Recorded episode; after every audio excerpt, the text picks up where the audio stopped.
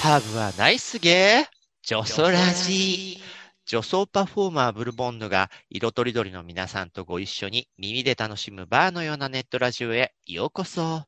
この番組はノーゲーノーライフ株式会社キャンピーの提供でお送りします。月の第2週はゲイラジ、ゲイ業界、ゲイカルチャー、オネエあるあるなど、ゲイの世界のトピックを中心にお送りします。パートナーは20年来のゲイ雑誌編集者仲間でもあるライター、サムソン高橋さん。またあったね。ね。うん今回、ふつ二日おきに、二日おきにまた会えてますよ。何回聞いても面白いですね。ねそし、て、のびのびゲイの株式会社キャンピー代表取締役、かえみ社長。はーい、よろしくお願いします。かみちゃん。そして、今週のゲストは、太田直樹さん。はい、よろしくお願いします。やる気あるみっていうのをやってます。いはい。ね、はい。もうき今週のね、あのー月曜日分、水曜日分で、太田くんの人となりも随分伝わったと思うんですけど、ございます。言ってもあの、取り囲んでる3人はね、一番若い私でも16歳、太田くんより上だし、あとの2人はもっととんでもないじじいだかばばあがいるしね。コメントしづらいです。ちょっと。はい。そうですねとか言いづらいんです。はい。うんそういう意味ではやっぱ世代間の話とかもちょっとね、若い子代表にされるのも苦しいものもあるのかもしれ。ないですけど。ちょっともう、中途半端な年齢なんで、32になりまして。はい。ねえ。どうなんでしょうね。その、よく言う、こういう業界にいると、はい特にオタクンみたいなことやってると、ちょい上のさ、アクティビストの人とかともいっぱい話すじゃない。はい。ねその人たちが経験してきた、ゲイとか LGBT とかのこととかって、ちょっと自分たちの世代の感覚と違うなって思うことは正直ある？いや、もう、むちゃくちゃ結構あるとは思いますよ。どのうんうん辺が例えば違うものなの、ええたくさんありますけど、やっぱりその、なんでしょうね、前回もそのね、今ってそういった、なんでしょう、同性婚のこととか、うんまあ、いわゆるこう、アクティビズムみたいなものを話題に上げたりすることが、うん。こう、同世代で別にえってなられないみたいなことっうんてありますけど、でもそれも本当この5年の変化だったりして、いわゆる LGBT っていうテーマが、まあそういった文脈が急速にぐわーっと変化してる時って多分この5年とかじゃないですか。その前も着々と変わってきてたけど、でもその急速に変化する中を20代、30代で送ってるっていうのって結構対応が求め、変化に対応が求められることって多いなと思っていて、うん、だからそ、はい。そこに、こう、ついていくことに、なんか心が疲れちゃうとか、そういうことはないんだ。うん、どうなんでしょうね。疲れてる方もいるのかもしれないです。僕はどっちかというと、やる気ありみとかもやってるんで、うんそういった、なんでしょう、いわゆる社会化されていくってことですよね。アンダーグラウンドなものから、どんどん社会化が進む LGBT っていうものがっていうことに対して、自分自身は全然ポジティブですし、なんかもちろん大丈夫なんですけど、びっくりしてる人はやっぱりいるとは思いますよ、もちろん。そっか、うんあの、同性婚のね、前回のはい話した動画制作とかでも、少しそもそもの気持ちが変わってきてるっておっしゃってたけど、うなんか、それで言うとさ、LGBT とか、まあ、私の中だと、より汚く言うと、オカマ的なさ、こう、うんうん。自虐感みたいな遊び心って、割と、ゲイカルチャーの中にも含まれてるぐらい重要な要素だったりしたので、アキラの自虐、サムソン高橋の自虐ネタも、そのも、ひも手自虐とかもそうだし、はい。さ、佐世子さんとかの、あの、アバズレ自虐とかもそうだったと思うんだけど、あの辺が、どこまで通用するのかなみたいな気持ちには正直なってきてるんだそう、よね。たまに、あの、私これ古いのかなとか、ちょっと自分でも思っちゃってすうん、うーん。もうちょっとアップデートしなきゃいけないのかなと。え、いやー高橋くらいでもアップデートしてない自分がいけないと思うんだ。なんか、あの、時流には乗っときたいな、ぐらいの。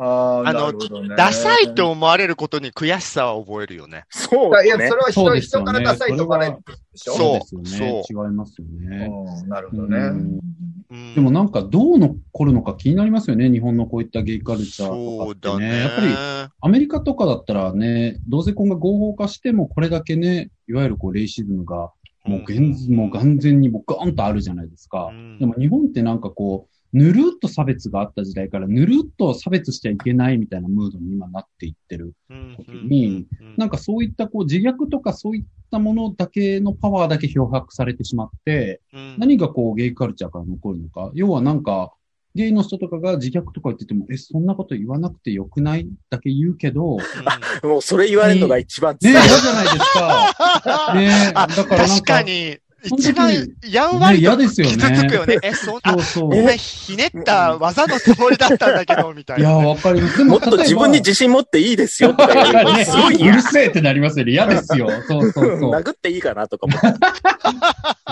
でもなんかそういうことを言われたときに、例えばね、いや、こういうこと言っちゃう背景には、まあ、すごい差別があるからなんだよとか、なんかあったら、あ、なるほどって感じがありますけど、でそれもなくないみたいになったときに、なねなんかどう残っていくのかっていうところはね、カルチャーシーンのことはすごい気になるなとかは結構思ったりはします。なんかそういうふうに日本だけやっぱりこっそりと独自の発展をやっぱり僕は遂げていってると思ってるんですよ。そういったこう性の多様性みたいなものが。だからなんか今やっぱり日本の TRP とかもずっとアメリカの焼き直しモデルでやってるじゃないですか。虹を掲げてみんなで歩いてみたいな。で、あれはあれでいいんですけど、なんか、これ必要だっけっていう空気になってきちゃうというかあ、。いいわね。さらっと今 TRP にアアメリカの焼き直しとちくりと今、ね。いやいや、自分も。若い世代からの提言。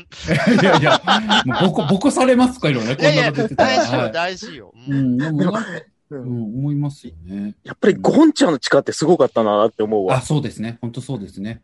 あの、LGBT とかもな、なんだよそれ。サンドイッチかよって最初の頃みんな言ってたもんね。言ってましたよね。うん、BLT とか電ね。通ってすげえな。うんまずはそういうギャギャグから入ることでしか分かってもらうことに対して構えちゃうというかさ、なんかその、茶化してでも話聞いてよみたいなのをまずしがちだったんですよね、うん私たちの世代っていうのは。でも、んそれは少し、こう、やる気ありみさん。の感覚にも少しだけは受け継がれてて、聞いてもらうために、面白いフックとかをなるべく用意しなきゃっていうところが、割と真っ当に本題から入られる感覚も最近は多いんだよね。うん当たり前のようにね。。こっちの方が躊躇しちゃうっていうね。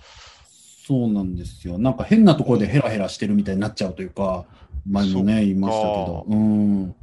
じゃあ、太田君はもう残党みたいなもんなのかな？そうです、そうです。だから僕らは多分本当にさい、まあこういったいわゆるな系譜をちゃんと経験してきてるところで、だから、ケミオくんとかがなんか急にね、それこそストーリーとかインスタのストーリーでね、うん。長文でね、なんかこういった、なんかゲイだからとかそんなの受け入れられないのおかしいと思うみたいな言ったら、LGBT の知識とかは何もないけど、個人の実感としてそんなの良くないじゃんみたいなことを空背景でね、ダーって文章を書いたやつだけを、うんその画像をツイッターにポンってあげたら何万リツイートとかされたりとかするじゃないですか。だからなんかそんなことをみんなが、本当大事、かっこいいケミオくんって大事なことをちゃんと言ってるってなるっていうことがもう来てるから、なんか僕らがヘラヘラ笑ってなんか言ってても、え、なんでで笑ってるんですかって言われるだろうなっていうか。あらー意外と太田さんが最後のオカマの砦み本たい当そんな話になってきたよね。だからそう思うんで、だから自分たちがどう所作を取るかとかも考えますし、コンテンツ作るんだったら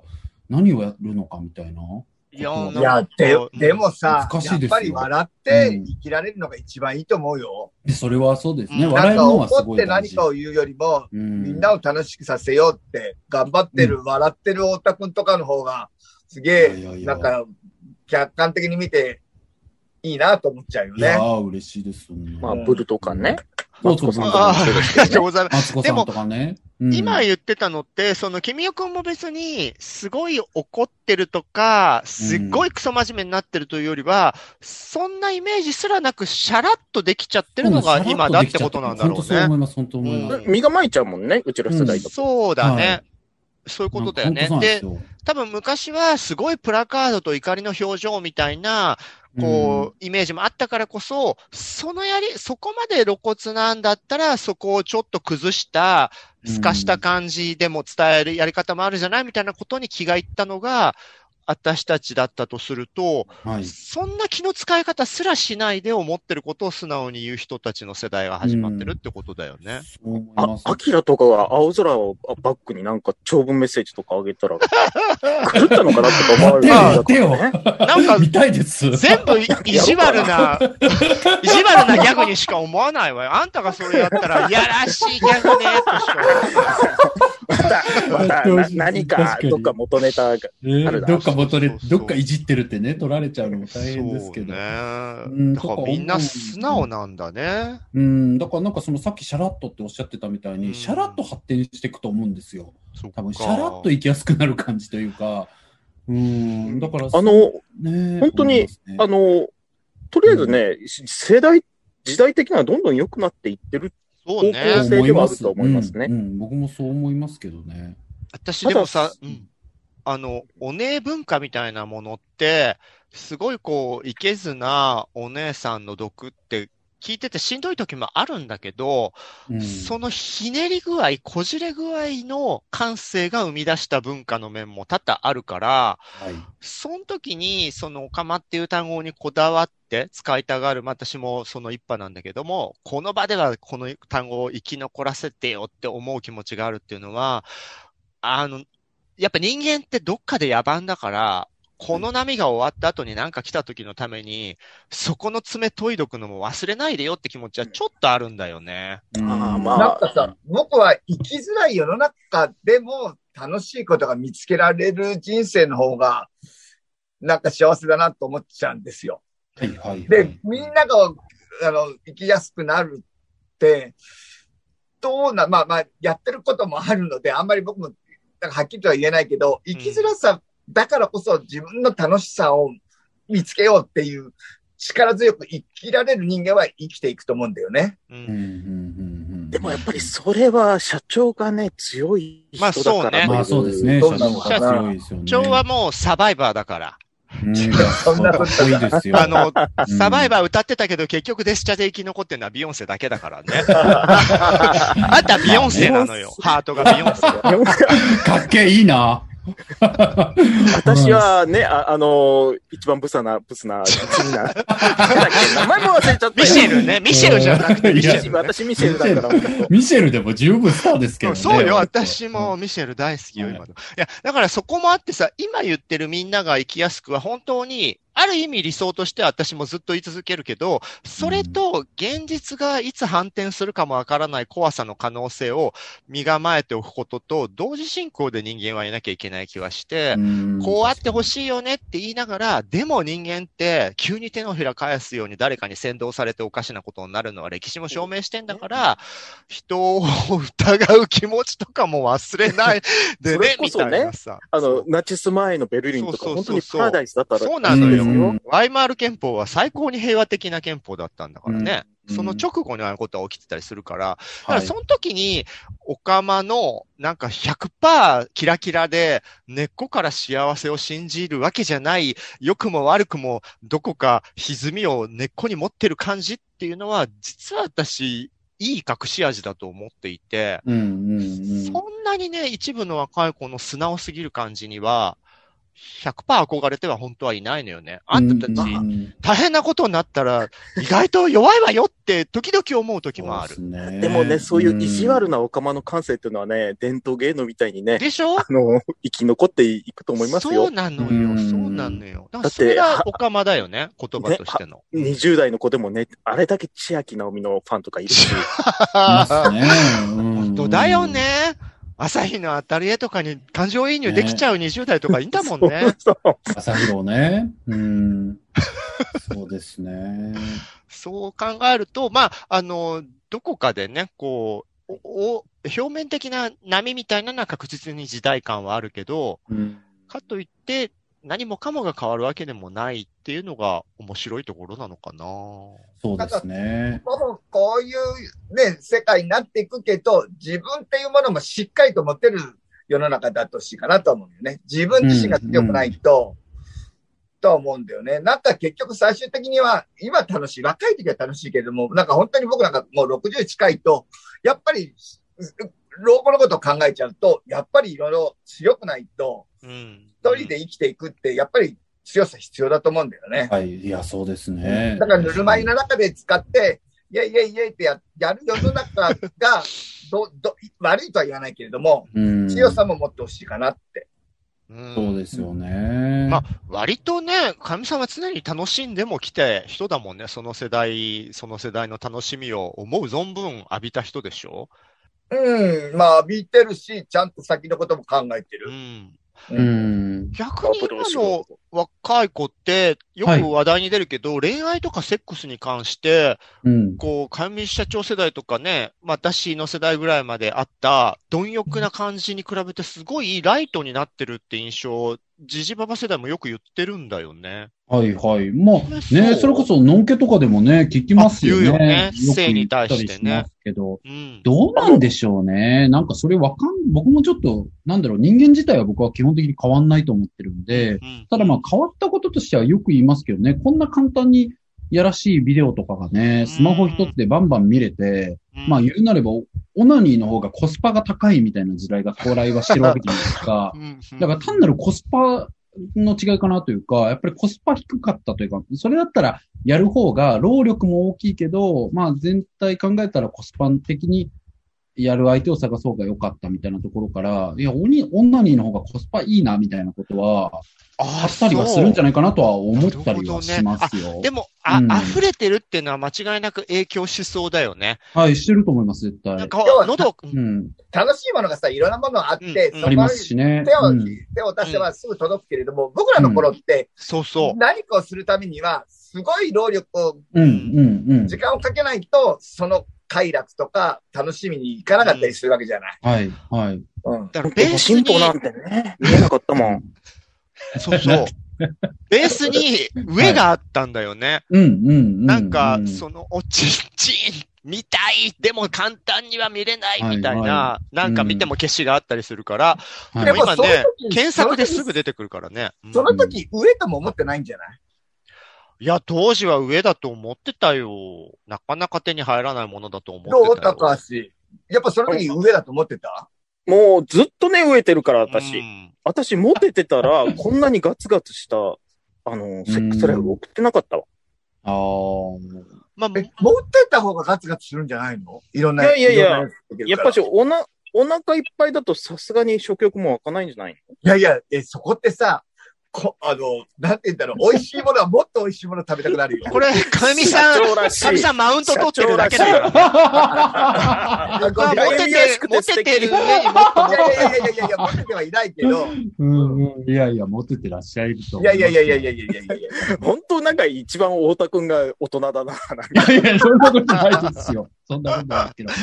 いやいや、わかります。その若い世代の恋愛というところでね、うん。キーワードが出ちゃったところで、あの、今週この話はしないのってサムソン高橋さんからすごい 強烈なリクエストがあった話題がありまして、おなんだろ そうなんだろうってよく言うわよ、あんたが名指しで言ってきたのに。あの、とあるね、ゲイ、はい。若いゲイカップルが、あのまあ、あれかな。私も前から知ってる子だったんですけど、はいはいあ、うちの、うちのバイト。そうそうそう。うちのお店でもバイトはいはいはい。をしていた子ので、はいその子が、あの、か、勤めている会社内で、同性のね、あ同僚に、婚約指輪を渡すというパフォーマンスをして、動画を流したところ、それがバズって、で、なんかこう、ゲイ系のサイトとかにも紹介されて、なおかつ、某大手企業の同性パートナーとかをイメージした CM 映像とかにもその二人が使われたという、とても祝福すべきカップルがいたんですけれども、はい、はい。もう、え、一年も経ってないですよね、あれね。うん。多分ね。そう、彼らがこの間破局をした時に書いた、しいなそうそう、ツツイートがね、はいはい。もう最高です最高です。そうそうそうあの、そうですはい別れたっていうのを拡散してくれってやつ。そうそうそう、うん拡散希望ですって書いて。ね。そ、それなんで拡散するの？何をしたいの？そうね。うん。まあだからこれはね、世代論では語れない独特なんだろう、独特さなんだろうちょっとけど。興味深いですよね。う。本当にさ、あの。付き合うとなって、あの、メディアに向けて同性婚的なパフパフォーマンスをする、うんそういうカップルっていらっしゃるじゃないですか。今までもうんいっぱいいたじゃないですか。うんはいはいはいはい。100%、100%分かれてますよね。100%は言い過ぎ。100%はでもね、でもまあ過半数は言ってる気がす代る、ね。表的な人たちは割と、ああ、あの人もこの人もって感じはあるよね。ありますね。でねうん結構その人たちのうち結構な割合で私お友達だからあまり悪く言えないんですけど、僕も結構そうかもしれない。う んあの、ま、言いたいことがあって、実はね、私、本当にもう女装ラジだからぶっちゃけますと、今回のね、話題になっている若いゲイのカップルが、そのことで、最初の婚約指輪動画が拡散された時に、はいちょっとだけ意地悪なババアのツイートをしちゃったんですよ。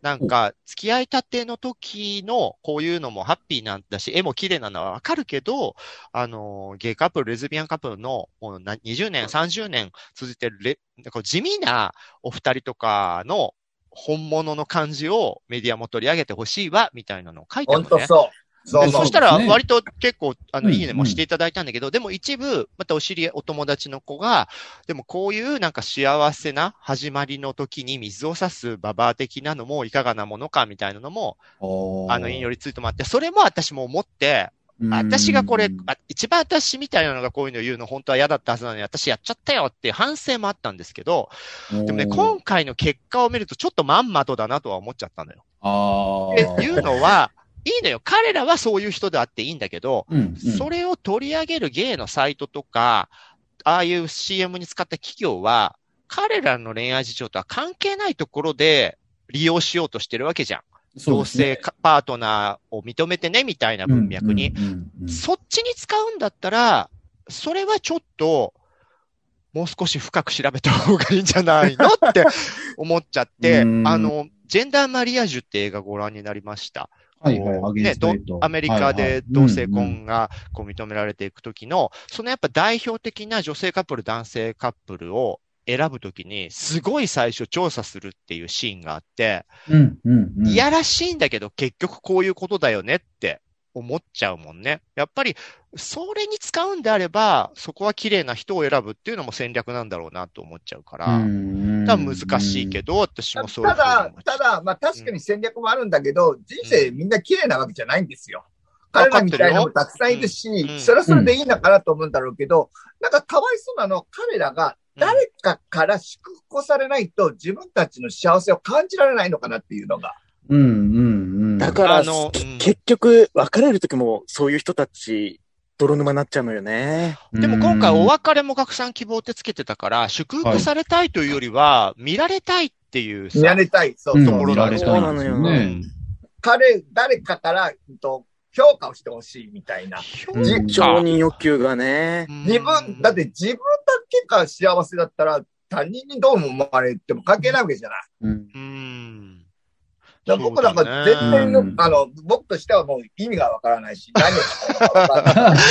でもなんか、あれなんでしょうね。僕はすごい思ったのは、なんか、うん自分を乗りこなせてないんだろうなと思うというかなんか多分自分がとてもイケメンであることとか、うんとてもこう、なんでしょうね。要は、ルックス的にすごく、まあ、ステータスもなのかもしれないですけど、そこら辺はだけなんですけど、まあ、とても言ったら、こう、人、芸業界、芸業界っていうものがあるとすれば、その中ですごく求められるっていうことが、なんかある意味自分から外部化してしまっているというか、だからなんかそれがどんどんおもちゃみたいに思えてしまったりとか、こんないいもの持ってるから出したいみたいな。こうそこがなんか本当にちゃんと乗りこなせてるというか、自分だっていうことを思っていたら、なんかああはならないんじゃないかなというか、でもなんか若いうちって、多かれ少なかれそういう感じってあるなっていうか、僕自身もね、自分の性質をすごい、うん、ツツイドルとかもそういうところをみんなお持ちじゃないですか。だと思います。だからなんかそれが行き過ぎてるのかなと思うというか。でやっぱりさ、それと、まうん若さが関係ある。僕、あるとは、さ、うんうん年齢を重ねても変わってないような気がするんだよな、自分自身。社社長は普遍の人よ、多分。うん、社長はすごい、あの、本当に、ね、あの、うんおっさんの方もひどいよ。そういう面で言うと。うんうん。どういうこと？脱いでる、脱いでる。あのー、晒してるタイプのおじさんとかいるよね。うん、いいね欲しさだけに脱いでる。ほんとみんな。うんうん。うんだだからさ、私個人としては、まあ、本当に意地悪なこと言ってるなと思うけど、女性史的なね、ゴシップとしても全然楽しませていただけるし、私全然嬉しいんですよ。あの、見られて、ああいうもの、いろんな、いいわね、人情雑多とかいいわね、みたいなところはあるんだけど、その使うメディアの方に文句を言いたいだけなのよなるほ。ど、なるほど。うん、こういう用途であんたたち使うんだったら、ちゃんと調べなさいよって、それだけで、彼らのことはむしろ、あの、全然地味な子よりも、あの、楽しませてくれてありがとうございますよ。本当にそれはそうですね。やっぱひどいわね。いやいやいや、そうです、そうです。本人たちがね、やりたくてやってるんだから、こっちはそうそうそう。うんなんか、キム・カーダシアン一家みたいな感じですね。そうそう、そうそう、リアリティショーのねスターみたいなもん、そ全然。確かに、だから、ああいうあり方自体がどうだっていうのはちょっとうんダメですよね。別にああいうあり方もいいし、なんかあれによって、なんか誰かからお金取ってるとかだったらね、また別ですけど。そうね。うん私はその最初の指輪バズりの時に、その前の元彼の方がね、そのはい、またやってる、この人こういうの好きなんだよねって引用リツイートをされていた時に、もうね、ああーって思ってね、その、あっていうのは。はいゴシップ好きのクソオカマとしては、いいぞいいぞって思い、でもそれを取り上げ、うん綺麗に取り上げちゃうメディアに関しては、この子たちはそういうんじゃないんだよって、もっと女性自身みたいなメディアが、あの、取り上げるネタなんだよ、これはって。そういう使い方するんじゃないよって。というでもそ2種類の感情がね。その綺麗な部分を使いたかったんじゃないの？だから使い方が間違ってってことですよね。まあ消費的だってことですよね。メディアそう、それを見た人が、うん今、それこそさっき太田くんが言ったような、素直にキラキラ受け止める子たちであれば、その結果まで含めて残酷な感想を持っちゃうかもしれないじゃん。裏切られたとか、こんな汚いなんてとか思っちゃうかもしれないじゃん。どうせ、どうせこんなんて、みたいなそうね。うんそうじゃないんだもん。なんか逆、逆にさ、本当に同性婚ちゃんと、ね、法案化すればいいのにとか思ってさ、ほどほホーム化なんですか？法案化。法案化。うんうんうんあの。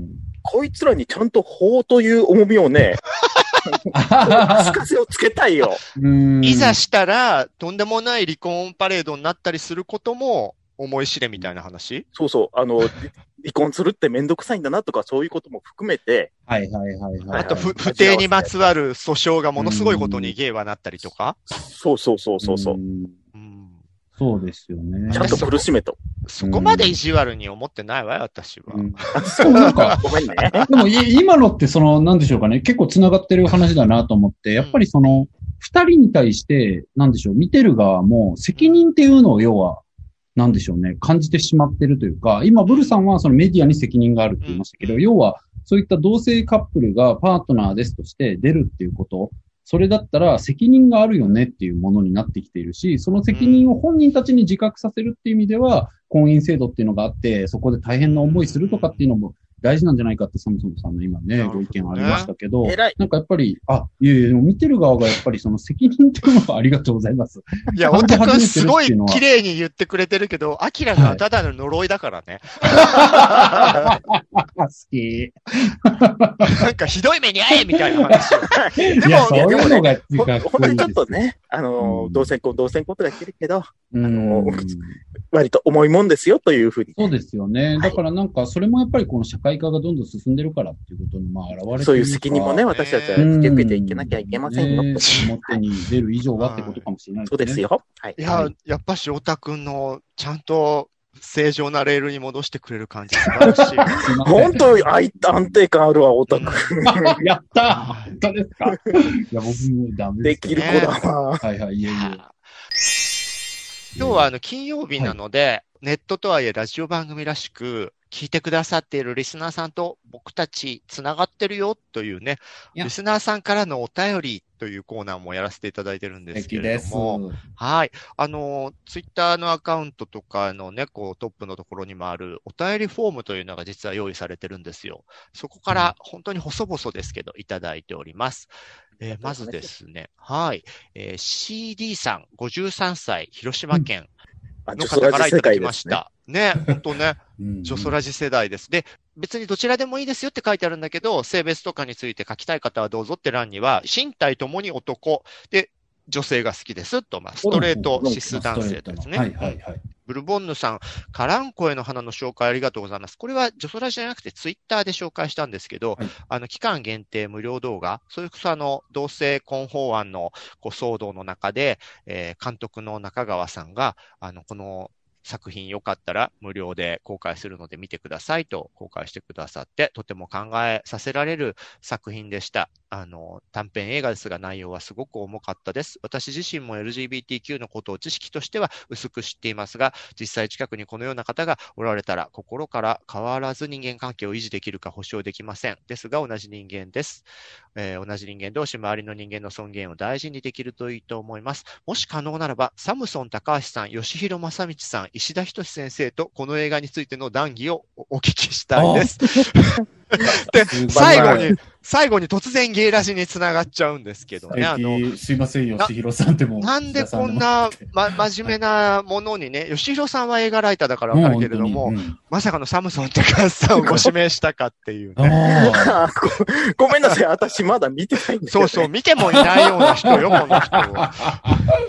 だってもう私、よアップデートされてるから、もう必要されないかなとか思ってごめんね。社長はもう先にってるんだ。社長は一緒に見たもんね。はい、見ましたね。ははいい、はい。ね、すごくいい映画ですよね。うんまあ、そうですね。はい。まあ、そう、太田くんはご覧になりました。見ましたよ、見ました、ね見ました。いいよね。はい。うん。はいあの後、主演の今田美桜ちゃんも大ブレイク。ねえ、ブレイクして、ねあの、なので、まあ、あの、サムソン高橋さんは興味ないみたいですけれども、いやいや、見ます。え。ストレートのね、50代はいはいはい男性も、もうすごい、えこう、思ったということなので、あの、実は無料期間はもう終わっちゃってるんですけど、うんうん U-NEXT さんのこう見放題のラインナップとかには入ってるし、アマゾンプライムとかだとレンタル料金払うと見れたりするので、興味を持った方はぜひ、カランコエの花見てください。金発生するか。そうね。はい。ーから、次はゴルノスケさんからです。えー毎回楽しく聞いています。ツイキャス配信も好きだったので、バンされたのは悲しかったです。言わな言わなくてよろしい。生放送、アンドロイドの生放送をつい、えっと、スタンド FM というので月1でジョソラジもやってるんですけど、アンドロイドのサムソンは、サムソンさんは参加できないとのことですが呼び、捨てか？サムソンはって言ったのは私です。ごめんなさい。お便りでは、サムソンさんは参加できないとのことなのですが、普段の収録と同じように、サムソンは、あ、ここで呼び捨てになってました。サムソンはブルボンヌか、私も呼び捨てされてます。サムソンはブルボンヌかどなたかの PC に Zoom で参加してもらうという方法を試すのはいかがでしょうか？ご検討ください。と いうのが来て。あの、うんよっぽどね、よっぽどあの、サムソンさんも、サムソンも 生放送に参加してほしいというお便りをいただいたんですけど。やばいんじゃない生放送は。いやいやいや、そう全然。ね。確かに、編集でね そうそう、で切れないもんね。ああ、なんこの間、ちょっとね、あの、沖縄県にある湖の名前とか言っちゃって、ね、あの、あエフェクトがかかっちゃったりいやいや、湖の名前を言うのはいいんだけれどね、うん全然。うん。あの、全然そこは怖いとは思ってないんですけど、うんめんどくさいだけですね。これ、あの、実はみんながスマホでやってコラボ放送っていうのをやってるので、誰か一人のコラボ放送に音声をミックスするっていうのは相当難しいことになるので、そんな簡単じゃないんですよ、ゴルノスケさん。めんどくさいって。なので、どちらかというと、あの、ゴルノスケさんが iPhone をね、あの、安い壊れかけの iPhone をサムソン高橋さんに買い与える方があ、早もそれいうかなと思いですね。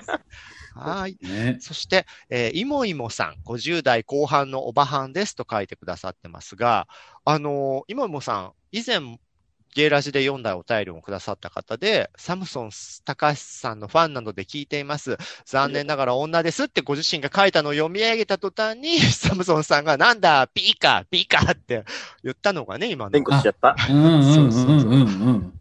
発言なんですけど、そんないもいもさんが、あの、そんなことにもめげずにまたお便りをくださいま素した敵。です。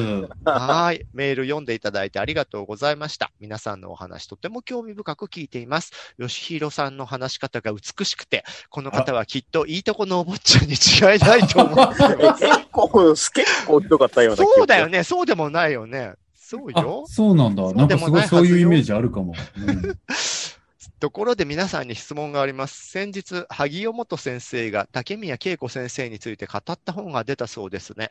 私も学生時代、美少年ものの少女漫画はがっつり読んでいましたが、周りには美少年も同性愛の方もいなかったので、はっきり言ってメルヘンの世界のお話でした。皆さんは当時の同性愛ブームや美少年ブームをどのように思っていたのでしょうか差し支えなければ教えてください。そういう人が40年後、ジョソラジに例 えてる。ね萩尾元先生からジョソラジまで流れ着くって。うんね悪い方向に。間違った流され方されちゃったかしらね。これさ、あの、多分、かゆみさんは全然そういうの興味なかった人でしょ漫画読まないもんね、そもそも、ね。漫画読まない。本も読うまない。ん。はい。アニメも見ない。えー、何してるんですか？ただ、ただ外で遊んでる。あ、かわいい。そう、自然児。あそうなんですね肌感防自然児。はサムソンさんは、いわゆる単美系も抑えてたんですか？まあそこそこ、なんかジュネとか読んでましたよ。うんいいね、ジュネ。うんねえ。まあでも私も割と軽くなんだよね、この辺の皆さんってね。パタリルとか好きだったでしょ？あ、バタリルは大好きでしたけどね。えっと、太田くん世代って、こう、同じ世代のゲイたちが、もう、このね、大御所たちが作った道筋の後、もう書店のさ、一角をドーンと担う BL 枠ができたわけじゃない。はいはいはいはい。あの、溢れるあの辺の、こう、作品って、割とチェック入れてる子も多いもの？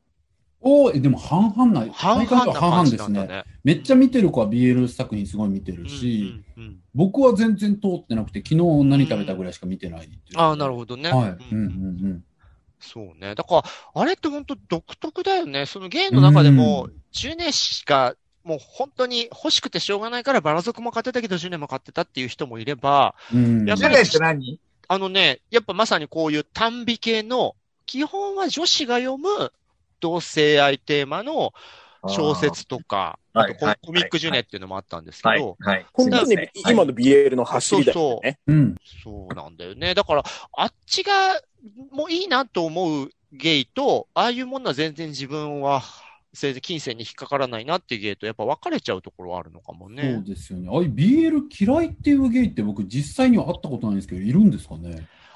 初期の、はいそれこそその、本当に今、お便りにあったような時代のものに関しては、一部のゲイの人は、こう、美化しすぎてるとか、全然自分たちの実際とはかけ離れてるっていうことを苦手だっていう言ってる人はいたかな。みんな、みんなビョルン・アンドルセンだと思わないで。ね、ベニスにシス。だってあの、ビョルン・アンドレッセンもい今すごいいい感じのおじい様になってね、ミッドサマーに。に出てるからね、ううんん。みんな変わるんですよ、美少年もね。はい。皆さん、お便りありがとうございます。今後もよかったらお送りください。はい。というわけで、今週は、えやる気ありみの太田くんをお呼びしてね、ワイワイと。また遊びに来てください。はいあ、もうぜひぜひ良ければ来た、来させてください楽。しかった。安定感がす素晴らしいしかったです。本当ですか？そのもう嬉しいです。そんな言っていただいて。サムソンさんへのコンプレックスも、なちゃんとカミングアウトできてよかったです。いなんだろう、これコンプレックス？や途中で言ってたじゃん。言ってましたよね、前回 もう忘れてるわよ、この。びっくりしました、今。ぜひ前回放送もね、皆さん聞いていただいたら、前回かな。うんそれがまたコンプレックスだよね。こん、そんな思いで言ったことすら全然覚えてもくれてねえんだ、このクソババアみたいな。いやいやいやいやいや老老化だと思うの、単純に。はいいやいやいや、僕もだからほっとけばなんか真面目になっちゃうし、しっかりしちゃうから、すごいそうね、ブルーも太田くんも真面目っていうのは、多分、そうなんですよ。う。んだから僕あの、すごい今日あんまり恋愛の話にはならなかったですけど、僕結構甘えたいとかいう感情強いんですけど、あら、しっかり者になっちゃうんで、なんか可愛げなくなっちゃうんですよ。だかあらら、なんか割とね、次回、本当太田くんのちょっと恋愛事情とかも。年上年上と付き合ってもなっちゃう？えっとね、付き合っても、付き合う人がどっちかというと向こうが甘えたいような感じになっちゃう人に好かれる。そもそも。ほらはい。で、僕もなんか、え別にそういう人が一概に嫌とかってわけではないんですけど、うんやっぱりその人に相手に合わせちゃうので、本当は自分がこうね、もっとギャーギャー言いたいんですけど、甘えたいんですけど、それってやっぱり自分を抑えちゃうのね。そうなんですよ。だからはいいざデータ行ったらなんか次の店行きたいとか言えないというか、次どうしますか？僕あの、探しましょうか？みたいになっちゃって、なんかそれで可愛げなくなっちゃうんです。ああ、全然僕この近くにいいところしてますよとかなんかになっちゃって。ただ甘えてもいいん後輩、だよ。後輩ムーブ取っちゃうんです。甘えたいです、本当ーそういうのそれなんかね、最初に汚いセックスとかするといいかもね。そうですよね。でも確かに、なんかね、あわかる。あの、社長も知ってると思うけど、表面的に太田くんと似てるとこあるんだけど、付き合っちゃうと自分人間のひどさを相手に全開にするタイプなので、うんうんうんうん。いや、なんか苦苦い顔で社長が聞いてる。いやいやいやいや。その扉を開いた、本当に数少ない相手には自分の甘えたダメダメなところを出すんだけど、うんうんその扉を開く前までは太田くんと一緒なので、やってやっちゃうんですよね。そういうムーブを取っちゃうっていうのが、だから課題です。すごい。またちょっとそれ、次回。今次回ぜひ。回これで終わりですけど。ちょっとそうね、なんか、いはいいシーズン2への引きがいい話が、なんか引き出せそうだったよね。ああ、もうぜねひお願いします。次回またそうねね。。私より根深いかもね、そこは太田くんの。うんまだそう、全開にできる相手とは合ってないってことね。そういうことだよね。そうですねそこら辺はあります。面白い。うんはい。じゃあ、そんな、さらなるね、太田くんが次回来てくれる？話題を。深掘りさせてくれることを期待しつつ、今週はありがとうございました。ありがとうございました。ありがとうございました。ジョソラジはキャストの皆さんが自宅からリモート会議システムで集まって収録をする手弁当なネットラジオ番組です。ノイズなどの音声トラブル、家族や猫の声、恥ずかしい音などの混入はご容赦ください。生放送企画などの最新情報、お便りの送り先は Twitter のジョソラジアカウントをチェックしてくださいね。ポッドキャスト、スタンド FM、YouTube などお好きなメディアからいつもあなたの耳元に。それでは次回もお楽しみに。じゃあねー。ありがとうございましたありがとうございます。ジョソラジジョソラジジョソラジ